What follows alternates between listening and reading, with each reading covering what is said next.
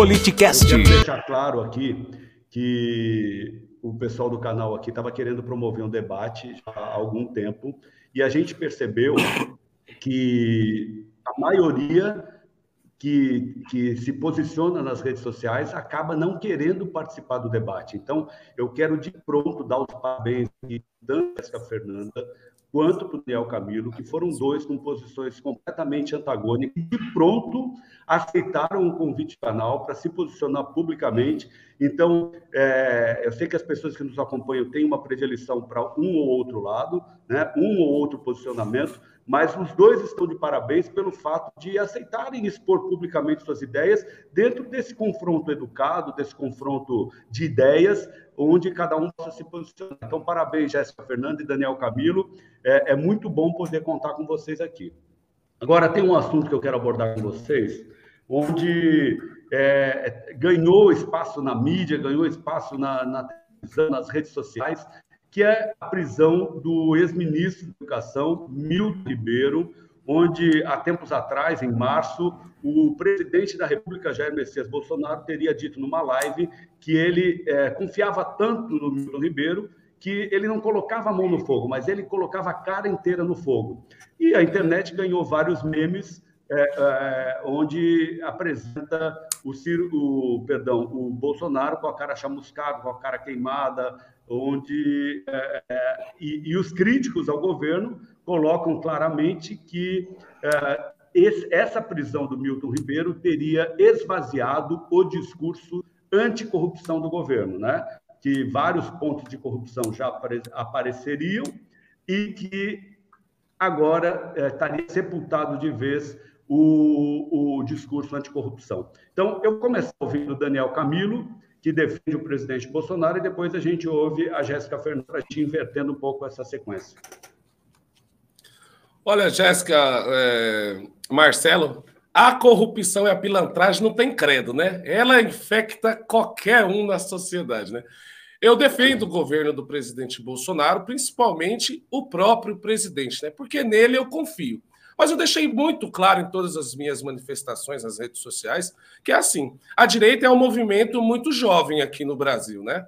É, ela praticamente nasceu com a disputa do próprio presidente. Nasceu ali em 2013, 2014, foi aonde ganhou notoriedade os seus pensamentos, do qual muitos de nós, é, pelo menos quase 60 milhões, comungavam das mesmas opiniões, da, da, das mesmas opiniões, e foi por isso que ele foi eleito presidente Bolsonaro, né?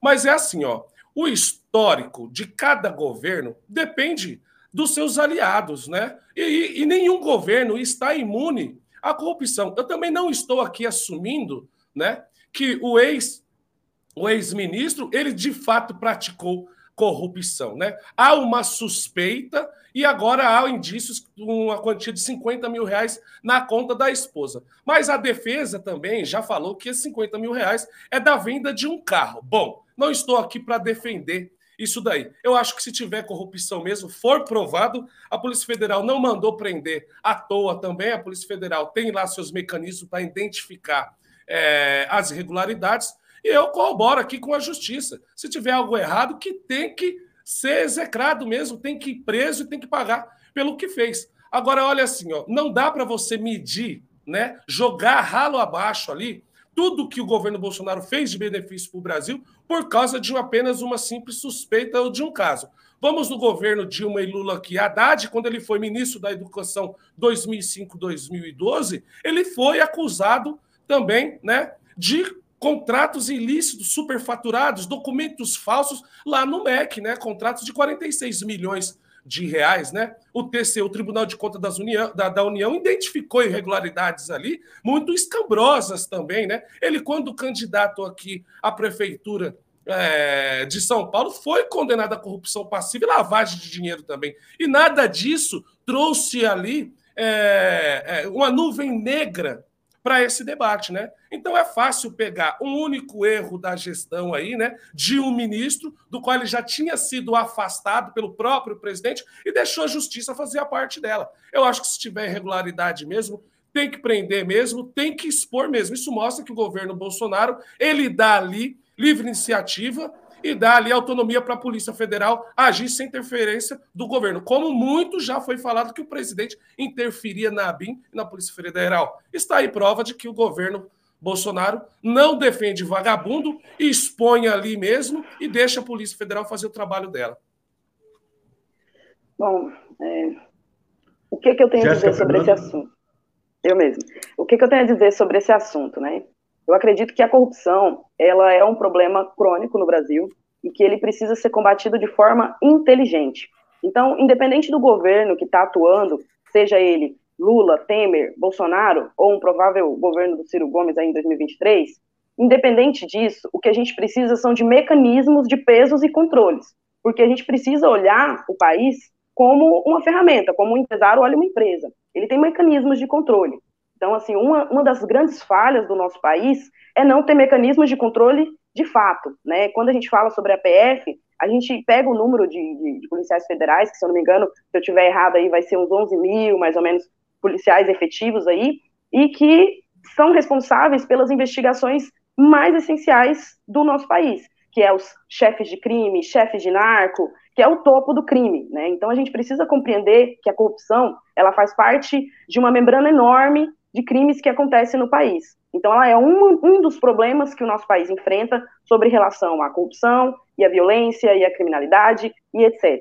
Então, por mais que no governo do Bolsonaro ele, ele seja responsável pelos ministros que atuem, ele seja responsável por como esse governo se desenrola, por como, por quem esse governo se relaciona, existe também o nosso problema crônico, como nosso amigo Daniel disse, que é o, o, o excesso de pessoas que se relacionam com o país que não são boas condutas, como a gente pode citar aí Eunice Oliveira, Valdemar Costa Neto, e agora, infelizmente, a gente pode citar o Milton. Então, são pessoas que, como né, a gente tem aí 213, 214 milhões de habitantes.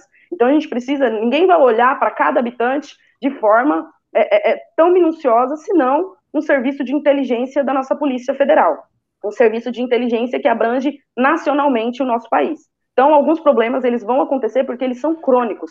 Então, é, a gente precisa olhar com mais cuidado, né, e ver que as corrupções, elas são fruto de ausência de, de, controle, elas são fruto de negligência de controle. Então, infelizmente, a parte de responsabilidade do governo do Bolsonaro é exatamente de ter mecanismos de pesos e contrapesos. Como ele é uma pessoa altamente é, focada na, na ideologia dele, ele tem muita dificuldade de ter pessoas opostas dentro dentro do seu próprio governo. E isso seria saudável para fazer essa medida de controle da do, do, própria atuação dos seus ministérios e etc. Porque quando a gente tem pessoas que pensam muito de acordo com o nosso pensamento, a gente vai criando um excesso de bolha que às vezes chegam pessoas mal intencionadas com esse mesmo discurso e acabam se aderindo a essas bolhas e se beneficiando desses governos e etc. Então, isso pode acontecer no governo de esquerda ou no governo de direita se a gente não tiver um mecanismo de controle efetivo.